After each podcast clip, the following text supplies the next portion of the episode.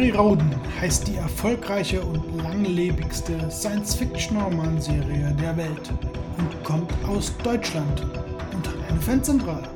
Ihr Vorsitzender ist heute unser Gast und er erzählt von seinen Anfängen im Fandom bis zur Gegenwart und Zukunft.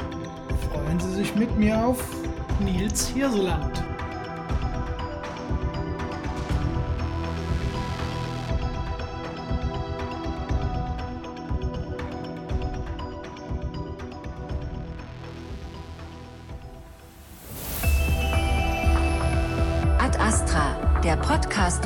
Science Fiction und Fantastik.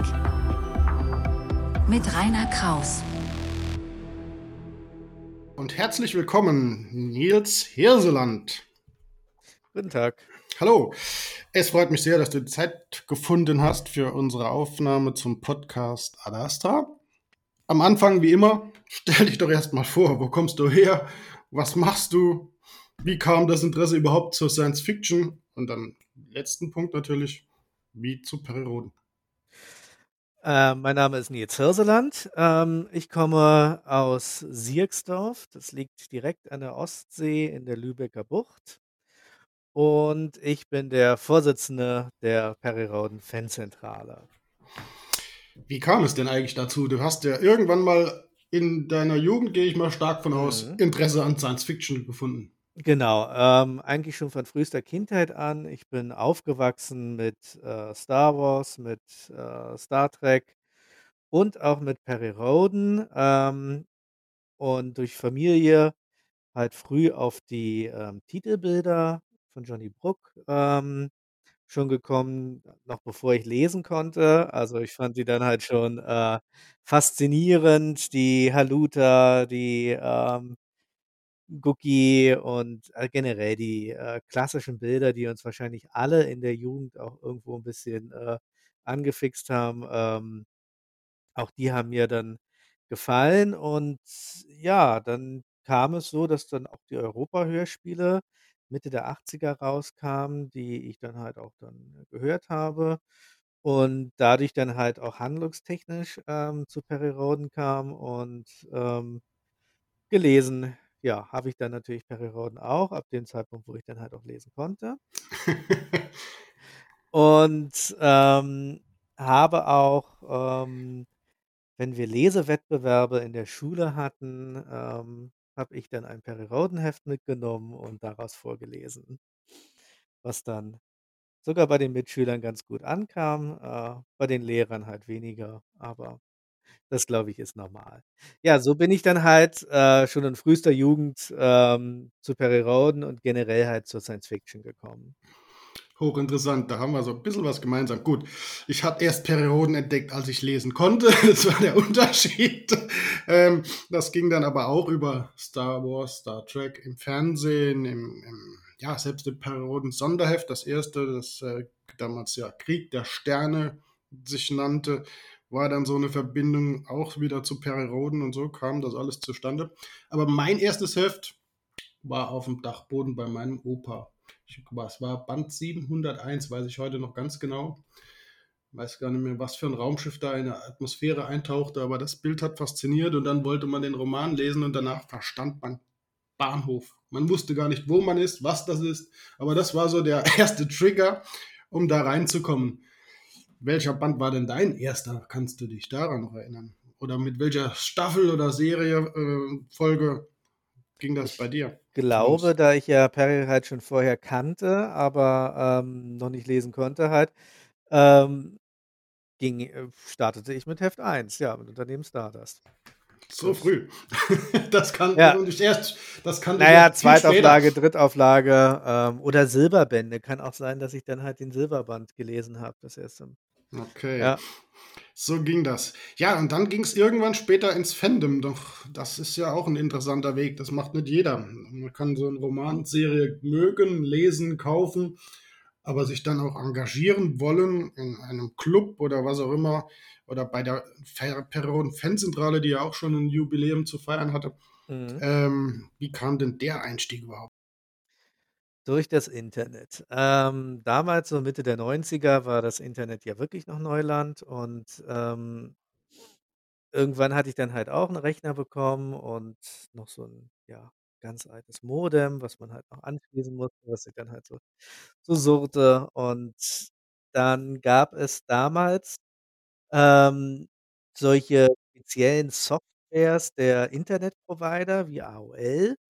Und, ähm, das war im Grunde genommen eine spezielle Software. Damit hast du dich eingewählt. In dieser Software konntest du dann ins Internet, ähm, gehen über 'n Browser, speziellen AOL-Browser oder halt auch Chat äh, Gruppen führen. Und da habe ich dann, ähm, irgendwann auch mal eine Perry-Rhodan-Chatgruppe entdeckt und einfach mal hallo gesagt. Und so kam ich zuerst, ähm ja, ins Fandom oder ins Kon in den Kontakt mit anderen Leuten überhaupt. Ähm und daraus entwickelte sich dann relativ schnell, ähm, das war dann halt 1997, die Idee, ähm: „Lass uns doch einen Fanclub gründen.“ Damals kannte ich die Perry-Rhodan-Fanzentrale noch überhaupt nicht. Ähm und wir hatten dann halt, ähm, arglos einfach den Terrania Online Perry-Rhodan-Club, den TOPRC, gegründet. Und, ähm, das konntest du dir so vorstellen wie eine es war im Grunde genommen eine Webseite, die wir gemacht haben. Ähm, wir haben Hefterezensionen, damals war der Toragon-Zyklus, ähm, am Laufen, ähm, geschrieben. Wir haben, ähm, die Terrania Post als Fanzine herausgebracht. Und relativ schnell kamen wir dann auch in Berührung mit anderen Clubs. Und das war dann, ähm, noch nicht so nett, weil der Perry-Rhodan World Communication Club im Grunde genommen dasselbe machte wie wir und auch noch vor uns da war. Ähm, Okay.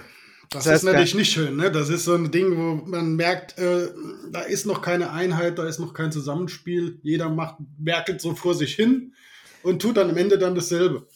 Ganz genau. Und, äh, dann haben wir uns so 'n bisschen behakelt, ähm, ja, indem wir halt die Mitglieder auch noch, äh, angesprochen haben: „Hey, tretet doch mal bei uns bei.“ Wobei jetzt so im Nachhinein, ähm, das war eine kostenlose Clubmitglied Mitgliedschaft. Ähm, das heißt, wir haben da keinem was weggenommen. Allenfalls, ähm, war's dann halt so, dass nach 'ner Zeit, ähm, die Aktiven von beiden Clubs halt doppelte Arbeit gemacht haben. Und das führte dann wiederum dazu, dass, äh, Thomas Rabenstein damals die Idee hatte: „Lasst uns doch zusammentun.“ Also, das, was du angesprochen hattest, dass, äh, jeder halt so, ähm ja, dasselbe macht, dass man diese Kräfte bündelt. Sinnvoll. Und wie sah diese Bündelung denn aus? Die Bündelung sah aus in der Gründung des Perry-Rhodan Online Club. Ähm, wir haben 'ne Weile, ähm überlegt: „Wie machen wir das?“ Ähm, wir haben dann auch irgendwann einen Namen gefunden, ähm, halt in PROC, also den simpelsten Namen, den man da eigentlich finden kann, der Perry-Rhodan Online Club. Es gab auch Vorschläge vom leider viel zu früh äh, früh verstorbenen Ulrich Bettermann, äh, Perry-Rhodan Sauf-Club. Aber wir Ach haben uns so, war dann die Ursache. Wir haben uns dann doch für den, äh, PROC entschieden. Und, ähm, ja, vor 25 Jahren in Garching sind wir dann das 1. Mal gemeinsam als PROC aufgetreten. Ähm, von daher war dieses ähm, dieser Con auch immer 'n bisschen mit dem PROC verbunden, weil wir da halt einige Meilensteine gefeiert haben. Es gab ja dann auch später noch, ich glaube, das war dann schon bald um diese Zeit danach, einen Welt-Con, einen 1. Genau, eigentlich war's ja der 4., ich bin mir gar nicht Ui, sicher. gute Frage. Ähm, 1980, ich glaube 86, 91 gab es, äh, Welt-Cons. Mhm. Und 1999 gab es einen in Mannhei äh, nicht in Mannheim, in Mainz. In Mainz, okay. In Mainz. Mannheim war, glaube ich, dann der letzte 2011 so rum, gell? Genau, den gab's 2011 so. Und, ähm, der PROC war bis dahin schon 'n bisschen, ähm, etabliert. Also, wir sind dann halt auch aus der Internet-Nische halt, ähm, auch rausgekommen und haben Cons besucht. Ähm Mein erster Con war 1997 in Hamburg, beim Zellaktivator-Con und, ähm, ja, dann 1 Jahr später dann halt in Garching. Und 1999, ähm gab es in Braunschweig den Torikon und, ähm, damals hat uns Eckhard Schwettmann, ähm, auch leider viel zu früh verstorben, ähm, angesprochen ob wir nicht irgendwas für den Weltcon machen können, irgend 'n Animationsvideo oder so. Und, ähm ja, das haben wir dann auch gemacht. Ähm, und das war damals, ähm, ja, Pionierarbeit, ähm, CGI-Videos zu machen. Ähm, es war halt simpel mit Raumschiffen, ähm, aber aufm Weltcon kam das sehr gut an, äh, bei den Fans. Und das war dann halt auch 'n schönes Gefühl dann, äh, ja, wenn's da Standing Ovations gab für das äh, für den äh, für das Video, was wir da gemacht haben. Und vom Aufbau her waren's dann halt Kugelraumer. Ähm, wir haben uns dann halt bestimmte Szenen ausgesucht wie, ähm, 398 Band 398, die Schlacht um das Sonnensystem zwischen den Dolans und der Solaren Flotte, die Soul, wie sie, ähm, von Materia, ähm, startet in der goldenen Version und so weiter und so fort. Und das hat dann wiederum eine gewisse, ähm, Welle bei uns ausgelöst, dass wir dann halt auch zu Garching 2001 und 2003 dann halt auch immer unser Video noch mal erweitert haben um weitere Szenen, das dann halt insgesamt waren's dann knapp 'ne Stunde an Filmmaterial, äh, was da zusammengekommen ist. Wow, das hört sich gut an. Ich habe noch in Erinnerung, dass der Prok dann auch als Verein eingetragen wurde. Wie kam's denn dazu und vor allen Dingen warum? Ähm, das war vor allem eine rechtliche Entscheidung, weil wir zu dem Zeitpunkt, ähm, auch in Garching, ähm, mitgewirkt haben als Mitorganisator. Und, ähm, da war's halt einfach, ähm, besser auch zum Schutz derjenigen, die dann halt, ähm, den Verein oder den Club, äh, leiten, ähm dass die halt auch rechtlich abgesichert sind, dass das alles in gewissen Bahnen ist. Und dann haben wir 'n e.V. gegründet. Der war nie dazu gedacht, um jetzt 'n Riesen-e.V. zu werden, äh, wie die Peri-Rhoden-Fanzentrale. Wohlgemerkt, zu dem Zeitpunkt habe ich ich war Mitglied bei der Prifz, aber fast 0 Kontakt gehabt, ähm, außer jetzt zu Klaus Bollhöfner natürlich, aber der war ja dann halt im Verei äh, im Verlag, ähm, sowieso immer allgegenwärtig tätig. Im Marketing Ah die ganze Zeit, ne? Genau und aber der Bezug zur Prifz, äh, der ist erst viel später gekommen. Ja, so haben wir dann 2003 den e.V. gegründet mit 12 Mitgliedern, glaube ich, war's. Ihr habt aber auch noch dann im Internet sozusagen das Sammelsurium des Wissens von von der Peri-Rhoden-Serie auch gebündelt. Denn man bedenke, wir sind über 3.000 Bände heute. Kein Mensch kann das alles mehr überblicken, geschweige denn alles gelesen haben wahrscheinlich. Ähm, es gab die Idee, dann eine, ja, Wikipedia für Peri-Rhoden zu machen. Und wo kam die her und wie wurde sie realisiert, die Peripedia, wie sie heute heißt? Mhm. Die kam von Aki Novz, ähm die dann einfach mal ein Wiki aufgesetzt hat und losgelegt hat. Ähm, damals gab's noch einige, die, ja, dachten, das ist das braucht man nicht. Wir haben ja zum Beispiel die PR-Materiequelle, äh. Ähm, die hat ja schon jede Menge Wissen drin und wofür braucht es da halt eine Peripedia? Aber jetzt 60.000 Artikel später, ähm, hat sich das doch, äh, etabliert. Und ich glaube, der Unterschied halt zu einer von 1, 2 Leuten geführten, ähm Enzyklopädie ist natürlich, dass bei der Peripedia der Gedanke ist, dass alle daran mitarbeiten können. Was natürlich auch sinnvoll ist, wenn nur 2 Leute so irgendwas aufsetzen und die dann nach paar Jahren das Interesse verlieren, dann steht das Projekt still im Regelfall. Und so wächst es mit der Zeit, mit den Lesern, mit denen, die interessiert sind. Und das macht natürlich einen absoluten Sinn. Ganz genau. Ähm, deshalb die Peripedia feiert ja auch nächstes Jahr dann ihr 20-jähriges Bestehen und hat auch irgendwo ein gewisses Eigenleben entwickelt. Ähm, die Peripedianauten sind jetzt nicht unbedingt mit dem Proc oder mit der Prifz, ähm, bis auf 'n paar Systemadministratoren, ähm, so verbandelt. Deshalb ist die Peripedia schon recht eigenständig und ja, absolutes Erfolgsmodell, würde ich sagen. Natürlich, ähm, ich hatte vorhin ja gesagt, ähm, jeder kann mitmachen. Klar kann jeder mitmachen, aber es gibt natürlich auch Regeln, an die man sich halten muss, vor allem was die Recherche anbelangt. Ähm, ich muss Quellen haben, es muss belegbar sein. 'N sauberes, gutes Deutsch wäre auch nicht verkehrt. Ähm, also, ne, solche Dinge sind natürlich schon, äh, Grundvoraussetzung. Man muss sich vielleicht nicht unbedingt mit der Technik des Wikis, ähm, auskennen. Da wäre natürlich auch wünschenswert, aber, ähm ich habe dann auch oftmals, wenn ich mal 'n Artikel schreibe oder so, dass dann noch mal einer rüber guckt und das Layout dann noch mal macht. Macht Sinn. Und nur so kommt es natürlich auch zu dieser Viel Vielzahl an Artikeln, Beiträgen und all das. Und so wächst die Geschichte, die mittlerweile ja auch die Autoren heute immer wieder brauchen und nachlesen, um ihren eigenen Recherchen sozusagen die Grundlage zu geben für einen neuen Roman, den sie dann schreiben. Das ist, was mir der ein oder andere schon erzählt hat. Also die Peripedia ist Ja, die. Peripedia ist nicht nur für die Leser, sondern für Autoren hilfreich mittlerweile. Aber apropos Autoren. Ihr seid selbst Autoren, besser gesagt, du in deiner Form mit einem eigenen, ja, sage ich mal, Perioden-Ablegerserie. Dorgon ist der Name. Wie kommt der Name zustande? Woher kam die Idee und wie geht es dort weiter?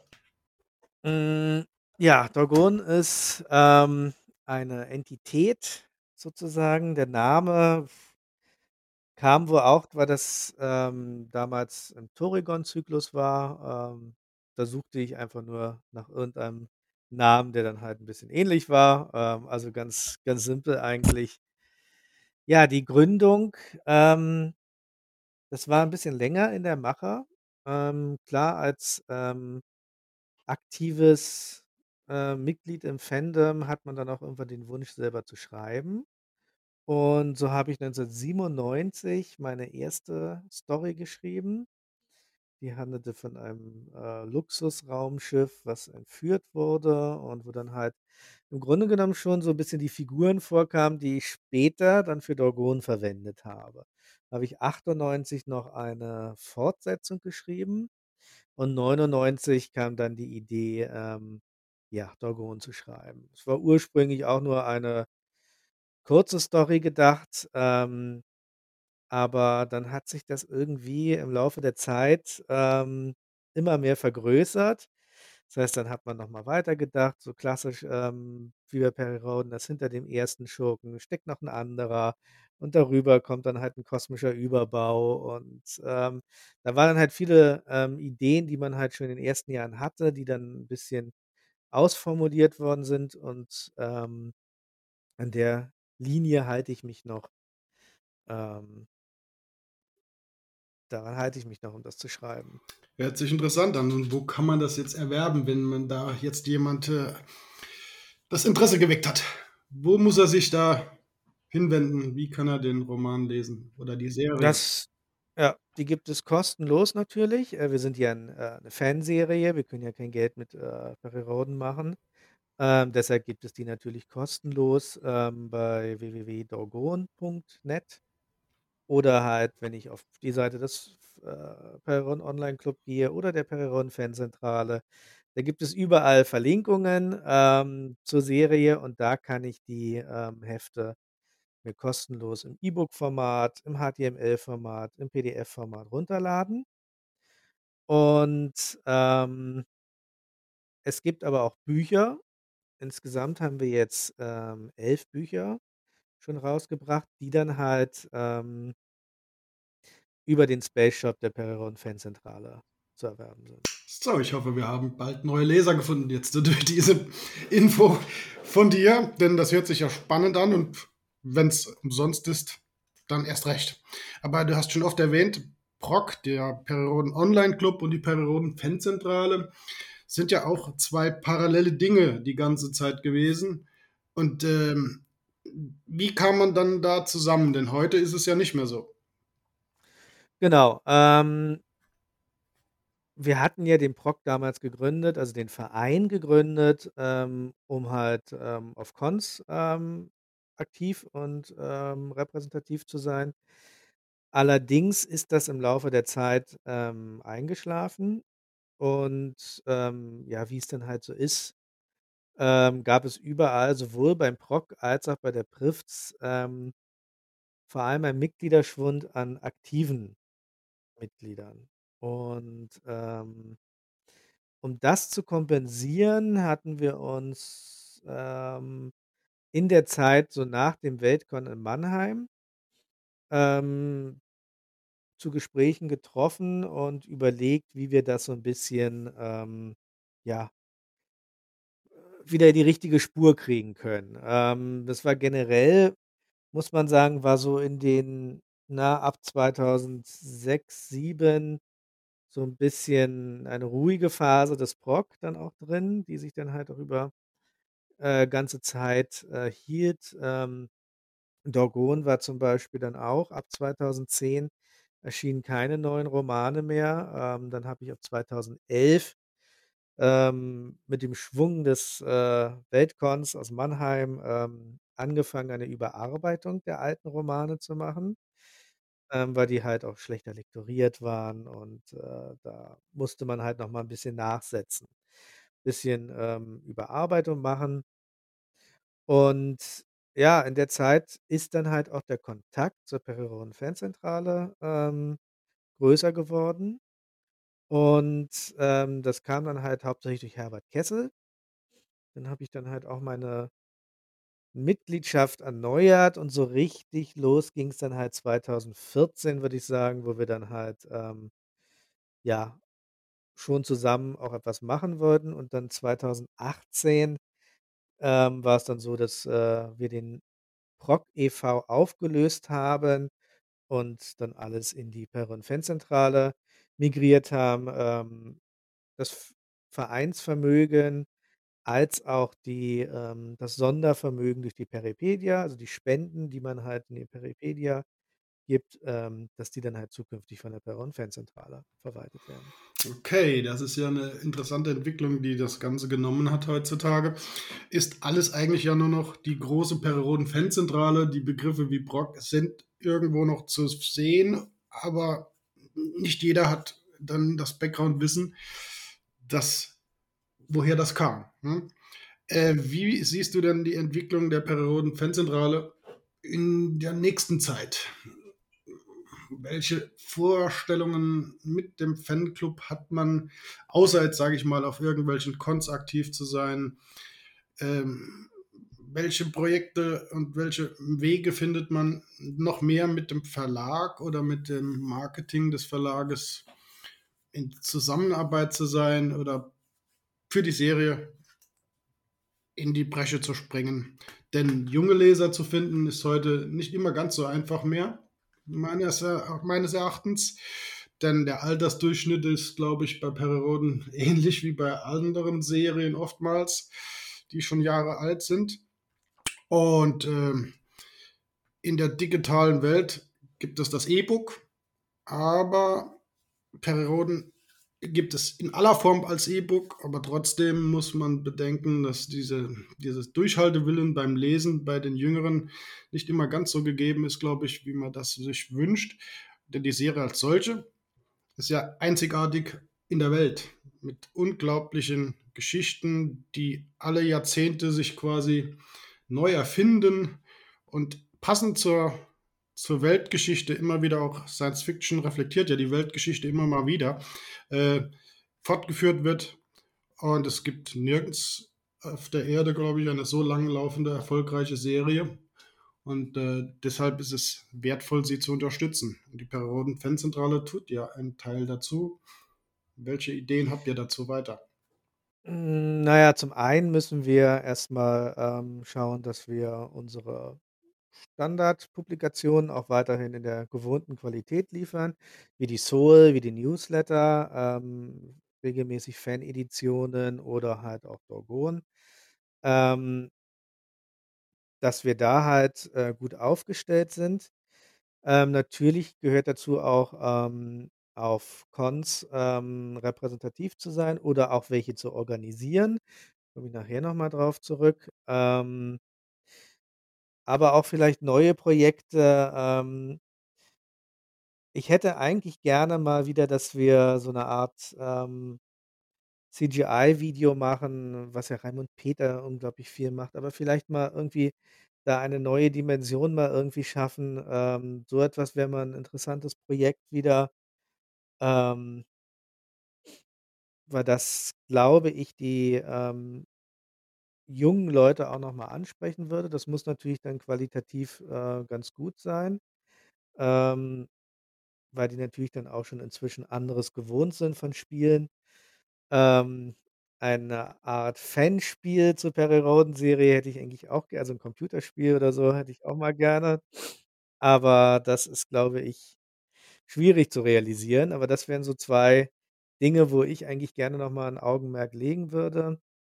Was, ähm, Jugend angeht, ich bin im November, ähm, eingeladen worden in der von der Universität in Mainz. Ähm, die haben dort eine Sch Veranstaltung, ähm, Fandom, ähm, bei Buchprojekten oder generell halt das Fandom, ähm ja, zu Buchpublikationen und da ist natürlich auch Perry Rhodan da und da werde ich dann halt auch einen Workshop halten. Das heißt, das sind ja junge Leute, die man dann halt auch mal ansprechen kann. Denen werde ich dann mal unser Fandom vorstellen und die Serie. Ja, ansonsten haben wir halt für nächstes Jahr natürlich, ähm, dann unsere Perry Rhodan Tage in Braunschweig, ähm, geplant wieder, die jetzt in der 2. Auflage sind in Braunschweig. Vorher waren's dreimal in, ähm, Osnabrück. Ah, okay. Ähm, das ist 2024. Hast du den Termin schon Ganz genau. Das genau? ist der 30. August bis 1. September 2024. Also vormerken für die Interessierten. Mhm. Ähm, es findet wieder in dem, äh, Jugendzentrum Mühle in Braunschweig statt. Dort, wo schon damals 1999 der Torikon, äh, stattfand und 2022 dann, äh, die 4. Perry Rhodan Tage. Da haben wir einige Helfer dann in Braunschweig vom, ähm, Förderverein Fantastica Raum und Zeit, die uns dann halt vor Ort auch, ähm, unterstützen und das Ganze mitorganisieren. Ähm, deshalb haben wir uns da für Braunschweig entschieden und auch die Infrastruktur ist da ganz gut. Perfekt. Das ist ein sehr schöner Ausblick für das nächste Jahr. Und wer die Soul, die ist ja auch erwähnt worden, ähm, haben möchte, das ist ja ein sehr hochwertig gemachtes Fanmagazin, wenn man so will. Ähm, wer nicht im Perry Rhodan Fanclub ist, wie kann er an die Soul kommen und was kostet sie? Ich glaube, die Preise sind unterschiedlich, je nachdem, wie alt, ähm, die Ausgabe ist, aber man kann natürlich über den Space Shop auch, ähm, als Nichtmitglied, ähm, sich die Soul kaufen. Da ist die dann regelmäßig immer 'n paar Tage, nachdem sie dann halt auch, ähm, offiziell versendet wurde, ähm, erhältlich. Und ja, da kann man auch dann, äh, die Fanedition sich zulegen, ähm Bücher natürlich, ja, und auch ältere Ausgaben, sofern nicht vergriffen halt der Soul. Das hört sich brauchbar an für jeden, der jetzt neu interessiert ist. Ich sage herzlichen Dank für deine Ausführungen. Das war eine Zeitreise, eine Reise durch Perry Rhodan und Perry Rhodan Fan bis hin zur Zentrale. In diesem Sinne herzlichen Dank und auf zu den Sternen. Bis zum nächsten. Mal. Danke dir. Tschau. Gerne. Tschüss. Herzlichen Dank der Perry Rhodan Fanzentrale für ihre Unterstützung. Ein weiterer Dank an Chris Knerr, www.syntaction.net für den Soundtrack. Auf zu den Sternen. Ad Astra.